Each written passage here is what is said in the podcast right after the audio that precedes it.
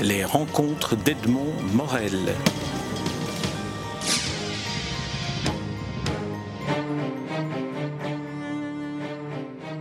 Pascal Daillé-Burgeon, je suis très heureux de vous rencontrer à l'occasion de la publication de votre dernier essai en date, Les secrets de la Belgique, paru chez Perrin.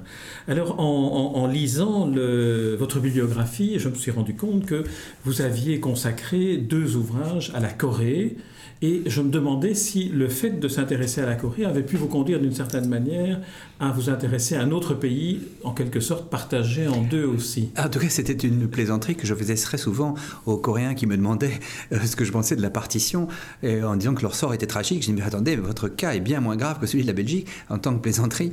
Non, ça n'a pas de rapport, si ce n'est un trajet personnel. Moi, je suis né belge, je suis devenu français, et ensuite j'ai vécu près de dix ans en Corée.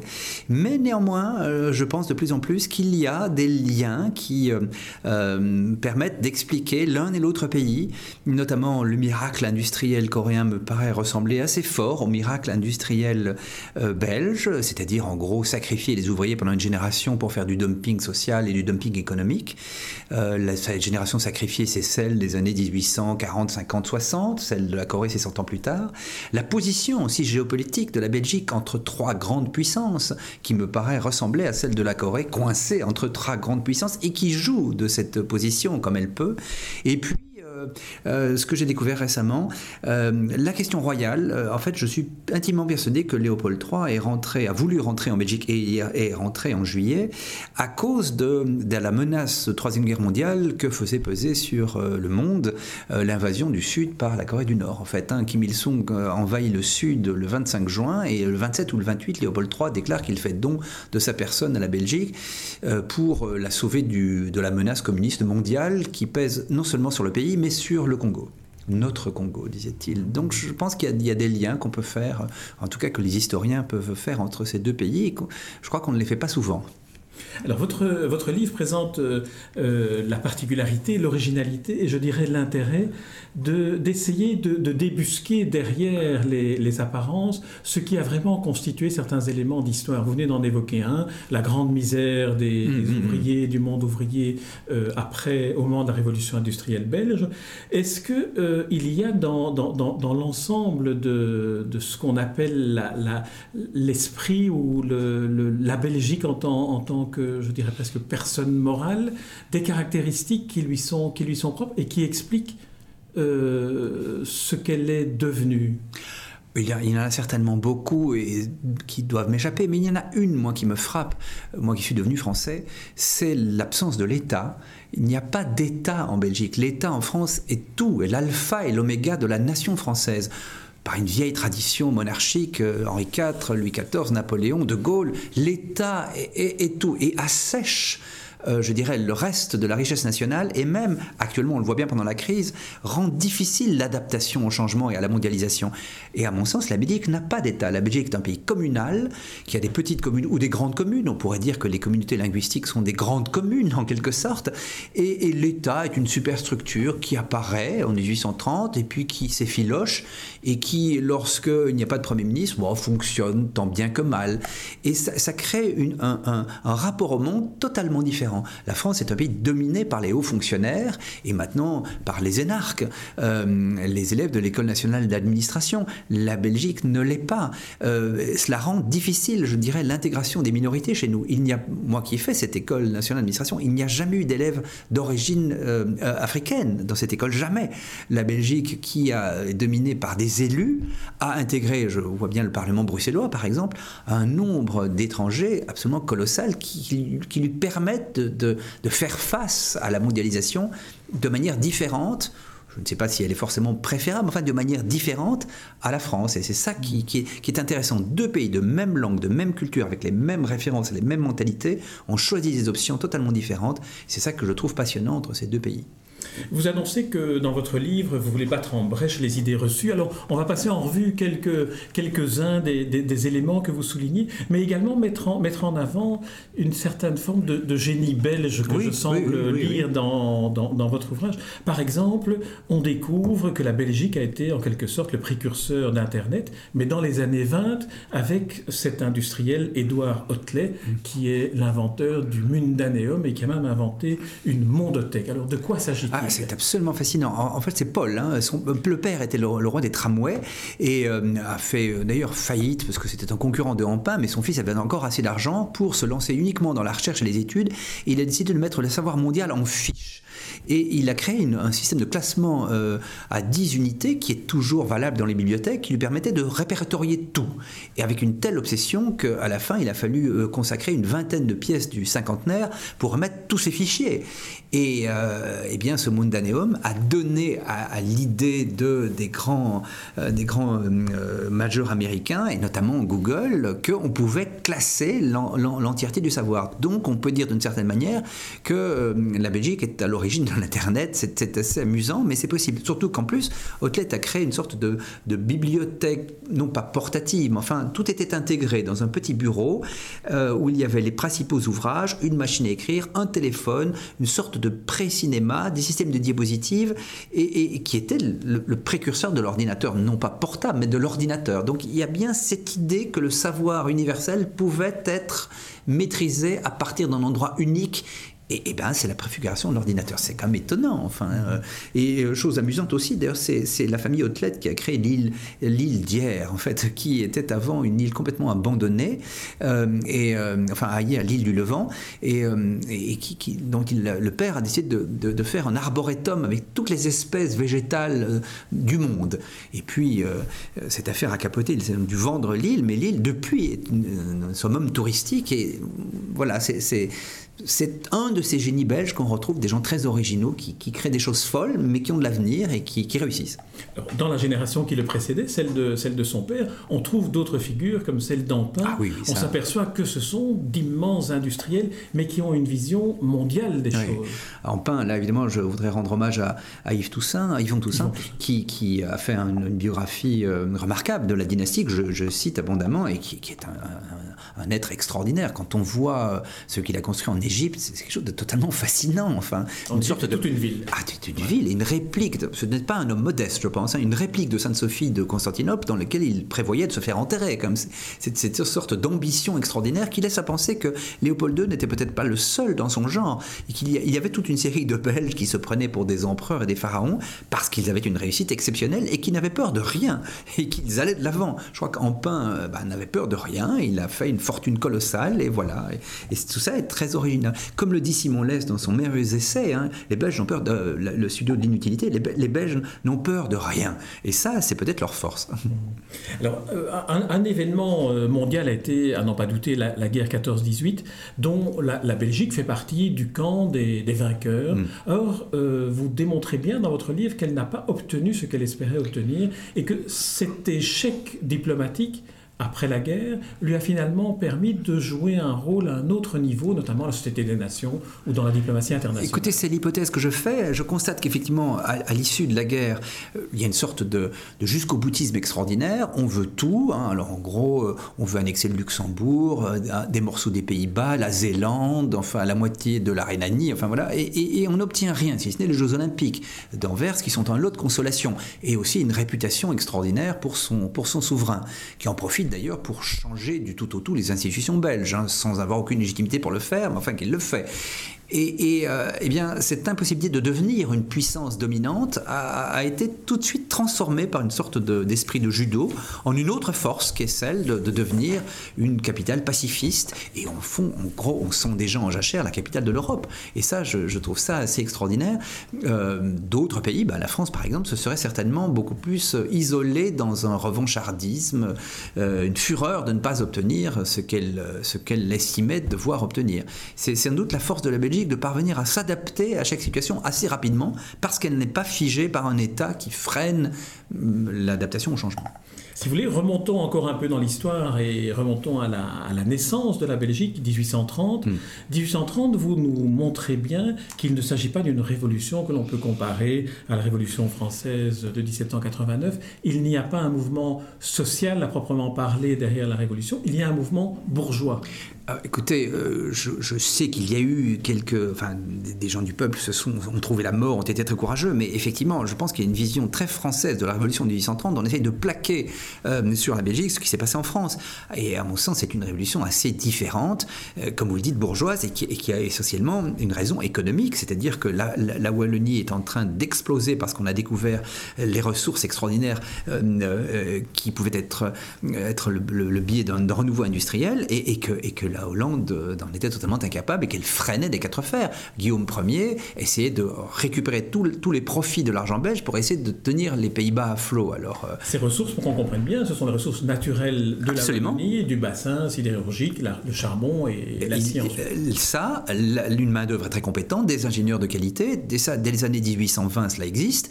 Hein, après tout, Cockerill, son premier, sa première réussite, extraordinaire, c'est le lion de Waterloo, quand même. 28 hein. tonnes de fonte à l'époque. Je ne sais pas comment on a fait, sans chemin de fer, comment, comment est-ce qu'on les a, les a transportés, comment est-ce qu'on a réussi même à les fondre? C'est un, un, exploit extraordinaire. Je crois que le Lion de Waterloo, c'est la tour Eiffel de l'époque. Hein. C'est un monument extraordinaire.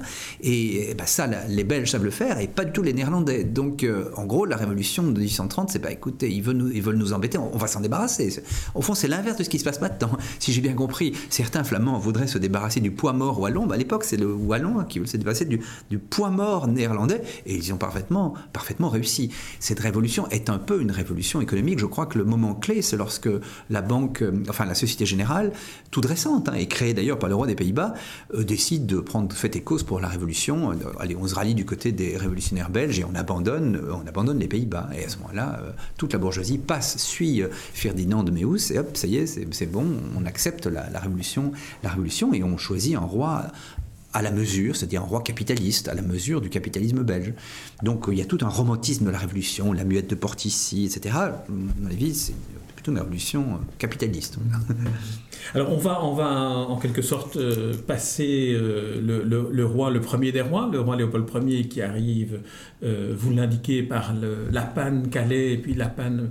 D'ailleurs, vous expliquez les raisons pour lesquelles il a choisi, plutôt que de venir... D'après ce que j'ai vu, en gros, on lui proposait au départ, bah, les Anglais, c'est pas compliqué, vous allez vous embarquer à dos, vous allez arriver à Ostende. Ah, pas du tout, pas du tout, pas du tout. D'abord, je veux passer par la France pour remercier la France, et ensuite, je veux explorer mon pays, je veux être le plus, le plus vite possible dans mon pays. Donc, il est arrivé à Dunkerque, puis il a traversé, et comme il n'y a pas de route, il est obligé de marcher sur la plage et tout le gouvernement euh, provisoire l'attend hein, de l'autre côté d'une barrière douanière qu'on a en toute hâte pour le dire majesté, bonjour, etc. Et il rentre progressivement euh, par, euh, bah, par la côte et puis ensuite par la Flandre parce qu'en plus il savait que la Flandre était orangiste et donc il, voulait essayer de séduire l'opinion. Il, il est bien parvenu à Ostende, il a un très bon accueil, à Gand aussi, et il est parvenu donc assez vite à retourner l'opinion d'une bourgeoisie qui était très méfiante au départ, on l'appelait quand même la, roi, le roi de la canaille et du faubourg.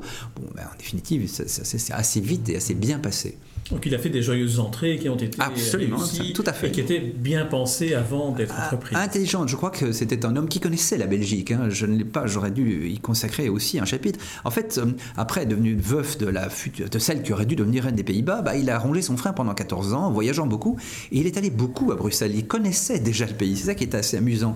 Et il ne l'appréciait que moyennement d'ailleurs. Et c'est pour ça qu'il a beaucoup hésité à prendre cette couronne. Mais comme il avait le choix entre ça et Athènes, il a préféré quand même Bruxelles en définitive. Et il le connaissait déjà, donc je pense qu'il avait l'intelligence de la situation, et notamment celle de parler en, allemand ou avec l'accent allemand. Il a déjà joué, je crois, sur la corde linguistique, parce qu'il parlait, il, parlait ou en anglais, ou en français, ou en allemand, et il choisissait l'accent en fonction de ses interlocuteurs, ce qui est assez intelligent. Je crois que c'est un monarque qui a tout de suite bien compris quelle partie il pouvait jouer de la diversité linguistique. Alors son successeur Léopold II est un, est un personnage auquel vous consacrez aussi un chapitre tout à fait passionnant sur ce qu'a été le Congo, euh, ce que ça a vraiment représenté pendant le, règne et la vie de Léopold II. Et puis, lorsqu'il l'a cédé, on comprend mieux dans votre livre pourquoi il l'a finalement cédé à la Belgique. Oui, parce que moi, je m'élève un peu euh, contre ce, qu'on trouve dans beaucoup de biographies qui lui ont été consacrées, parce que c'est un personnage haut en couleur, remarquable, étonnant, bougon, pas très sympathique, curieux, complexé. Euh, mais en gros, on, lui prête toujours. Le Congo, c'est lui. Moi, je n'y crois pas. C'est pas possible. C'est pas un homme seul, fut-il roi, qui peut imposer la colonisation d'un pays.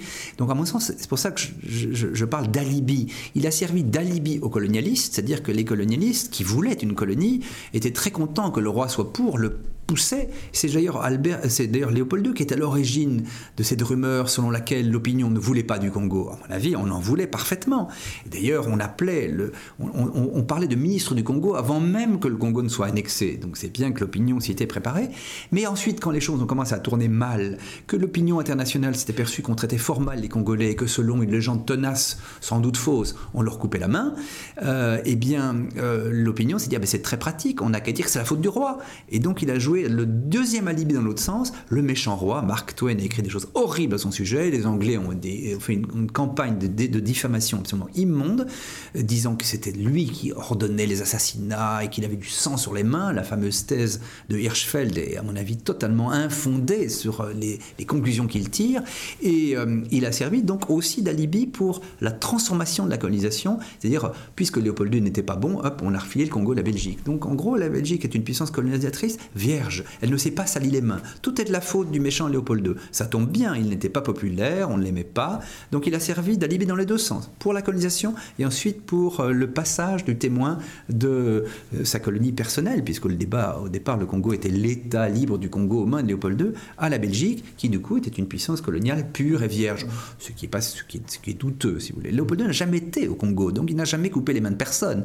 Euh, je ne dis pas certain que les Belges qui étaient sur place à l'époque aient été pour certains d'entre eux, très tendres avec, euh, avec, les, avec les Congolais. Bah, déjà, Stanley s'appelait Boula Matari, le casseur de pierre. Il n'hésitait pas à faire le coup de feu. Hein. Il n'était pas très, très sympathique ni très tendre avec les pauvres Congolais. Alors, votre livre parcourt euh, toute l'histoire de la Belgique depuis sa, création jusqu'à aujourd'hui. Vous indiquez en, fin, de, en fin de, de votre épilogue que il est impossible de venir à bout de tous les entre guillemets secrets, secrets de la Belgique, mais dans l'époque contemporaine, vous, vous évoquez deux, deux, deux, chapitres que j'aimerais, euh, sur lesquels j'aimerais vous entendre, c'est les blagues belges d'abord, la manière dont les Français, puisque vous êtes belge devenu français, oui, oui, oui. écrivant sur la Belgique, et en second lieu, le, le, le nœud papillon de notre Premier ministre actuel, vous, vous faites un, un, un, portrait tout à fait intéressant de, de, son cheminement. Alors les blagues belges tout d'abord.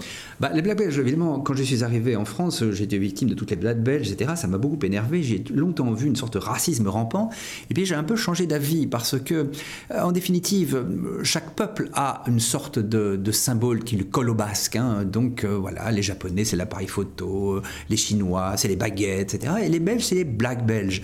Alors bon, ce sont des blagues où on se moque des Belges, mais somme toute, euh, bah, ce n'est peut-être pas mal d'avoir l'image de quelqu'un qui suscite l'humour et le rire. Oh, Qu'est-ce que l'humour et le rire? C'est au fond la démocratie, la tolérance, la résistance, le plaisir. Euh, voilà, je crois que l'humour belge, c'est un peu ça. J'ai la métaphore, cette métaphore, les Belges sont des fous du roi. Hein, eh bien, est-ce que c'est pas mieux d'être fou du roi que d'être sujet du roi? Les Français sont sujets de roi, ils n'ont plus de roi, je suis d'accord, mais ils ont des, ils ont des empereurs, ont des, hommes majestueux qu'ils révèrent, hein, le dernier étant De Gaulle par exemple, et les Belges non, ils se moquent de tout le monde, ils se moquent d'eux-mêmes, ils se moquent des autres, et je me demande si les blagues que les Français racontent sur les Belges n'est pas un hommage inconscient aux blagues que les Belges racontent sur eux-mêmes et sur l'humour qu'ils ont en général vis-à-vis -vis de tout, parce qu'au fond c'est leur manière de résister au pouvoir. Au fond les Belges ont toujours été dominés par des puissances étrangères. Hein, euh, eh bien je crois qu'on racontait déjà des blagues à l'époque de Charles Quint, qui était au fond un souverain étranger, mais on continue maintenant. Et je finis par me demander si l'humour belge n'est pas au contraire la gloire de la Belgique. Comme en plus, les humoristes belges sont différents des Français en ce sens que leur humour est toujours dans l'absurde, dans le langagier, et non pas dans la méchanceté. Et je trouve que leur humour est assez fin en définitive et que la blague belge, même quand elle est grossière, racontée par les Français, n'est peut-être un hommage déguisé. Peut-être que Coluche n'était pas l'ennemi de la Belgique, mais plutôt son ami en définitive. Donc j'ai un peu changé d'avis à, à, ce sujet. Je crois qu'ils peuvent s'enorgueillir au fond de cet humour qu'ils suscitent, qui n'est pas forcément à leur corps défendant. Hmm. est-ce, qu'on pourrait rattacher cette, appréciation que vous avez euh, de, l'humour belge et des blagues belges, en confondant les deux d'ailleurs, me semble-t-il? Quand, vous évoquez les blagues belges, il me semblait qu'on parlait des blagues que les Français adressent euh, à oui, oui, les Belges. Mais en fait...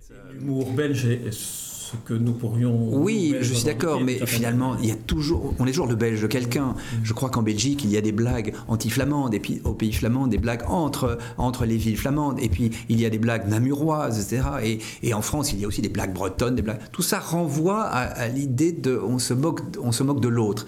Est-ce que l'autre est forcément euh, inférieur? Je ne sais pas. Et, c'est pour ça que je fais finalement, je mets dans le même sac les blagues des Français contre les Belges et des blagues des Belges contre eux-mêmes ou l'humour des Belges. L'ensemble, on en arrive finalement à Belgique égale humour. Et c'est ça que finalement je trouve bien.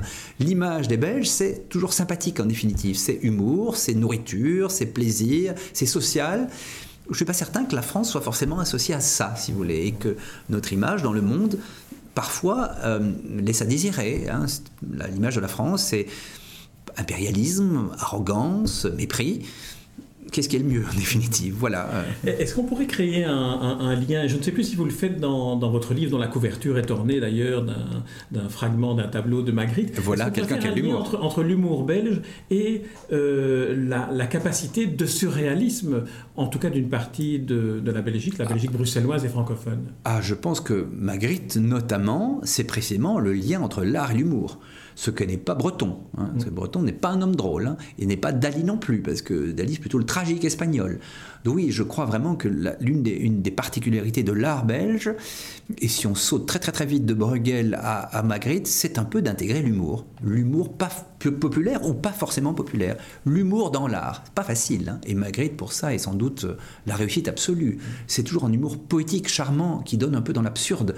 Euh, Magritte, c'est pour la peinture ce que De Vos était pour... Euh, pour l'art du langage, d'une certaine manière. De Vos, c'était belge, pas vraiment belge, un peu belge. Euh, belge quand même. Belge quand même, hein, et voilà. Et puis Grévis aussi. Grévis, c'est peut-être pas un homme qui fait rire, mais c'est adoration du langage euh, ben, euh, suscite une jubilation. Au fond, le, Belge, le Belge jubile.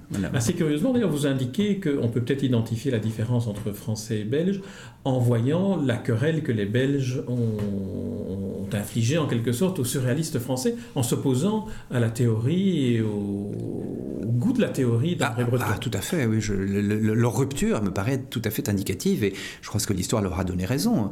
Magritte a plus d'assises, d'impact sur, euh, sur la population, sur les amateurs, que, que Nola Breton, qui est une sorte de chef de secte, comme, génial, je n'en doute pas, hein, mais un peu, un peu sectaire, hein, mm. très sectaire même. Est-ce qu'on pourrait terminer comme ça On aura parcouru l'ensemble du livre sans l'avoir épuisé parce que il est, il est trop riche pour qu'on y arrive en, quelques minutes. Euh, arriver au dernier chapitre ou un des derniers chapitres consacré à Elodie Roupeau et, et, à son destin tout à fait extraordinaire. Ah, moi, je trouve c'est un personnage absolument fascinant. Je ne sais pas si les Belges partis euh, sont tous d'accord avec moi. Enfin, ça, euh, c'est ma subjectivité. D'abord parce que lui-même me paraît quelqu'un de intelligent, rusé, plein d'humour et humble au fond, l'incarnation de ce qu'on aimerait que les hommes politiques soient. Euh, très travailleurs, doués, intelligents, amusants, sympathiques, d'une part, et puis par ailleurs son trajet me paraît l'incarnation de ce que la France voudrait être, mais n'est pas, c'est-à-dire l'intégration de la, des minorités, des minorités de la minorité dans la majorité quand même. Hein.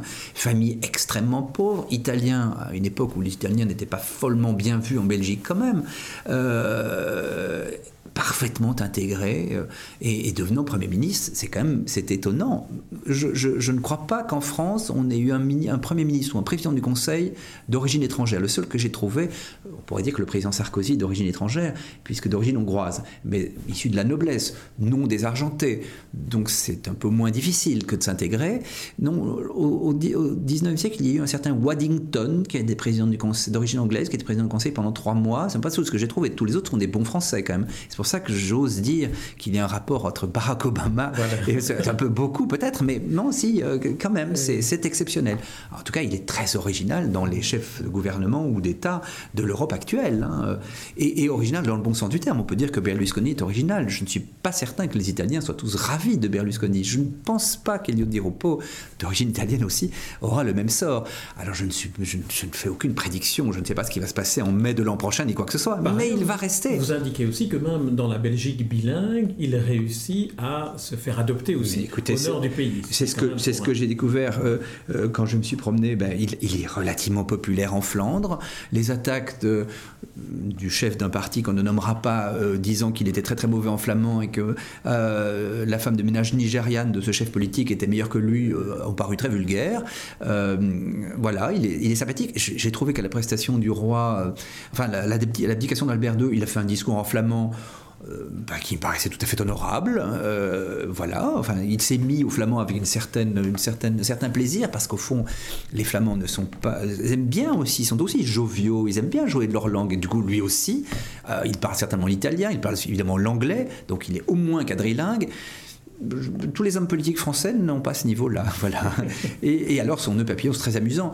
Euh, Vous racontez l'histoire de, ce Voilà, qui, qui oui, oui, en fait, c'est un peu un, peu un hasard. Je m'inspire d'ailleurs d'articles qui ont été écrits sur le sujet que je cite tous, hein, bien sûr. Euh, c'est un hasard. Il l'a porté une fois, deux fois, trois fois, et puis petit à petit, eh bien, c'est devenu son symbole sans qu'il le cherche véritablement, dit-il. Il dit aussi que dans ses photos, ils étaient très très pauvres chez les Duropo. Il a très peu de photos de lui dans ses enfants, dans sa jeunesse, dans sa prime enfance, et il est toujours avec un nœud papillon. Donc, ma foi, il est devenu attaché. Et comme je découvre que dans la bande dessinée, c'est bourré de nœuds papillons le professeur Martimer, un nœud papillon. Euh, euh, le capitaine, Séraphin Lampion, l'oncle Paul a un nœud papillon. Fantasio a toujours un nœud papillon. Bien entendu, Stromae a toujours un nœud papillon. Donc voilà, la Belgique, c'est le pays du nœud papillon. Et c'est amusant, en définitive. D'où cette euh, formule que je me permets de dire va-t-il perdre forcément tout en mai 2014 ben, J'ai envie de dire minute papillon. Nous verrons bien ce qui va se passer. Voilà, minute papillon étant le dernier mot de votre, de votre récit. Ce sera le dernier mot de, cet entretien dont je vous remercie. Euh, en conclusion, vous dites, on n'en a pas fini avec les secrets de la Belgique. Ce que je nous souhaite et à ceux qui nous écoutent, c'est que bien vite vous nous écriviez le volume 2 ah, des secrets de la Belgique. Et en tout cas, je recommande à tous ceux qui nous écoutent de se plonger toutes affaires cessantes dans la lecture de ce livre qui se, qui se lit d'une traite, Les secrets de la Belgique. Et c'est signé Pascal Daillé-Burgeon aux éditions Perrin. Merci Pascal Daillé-Burgeon. Merci beaucoup pour votre invitation. Les rencontres d'Edmond Morel.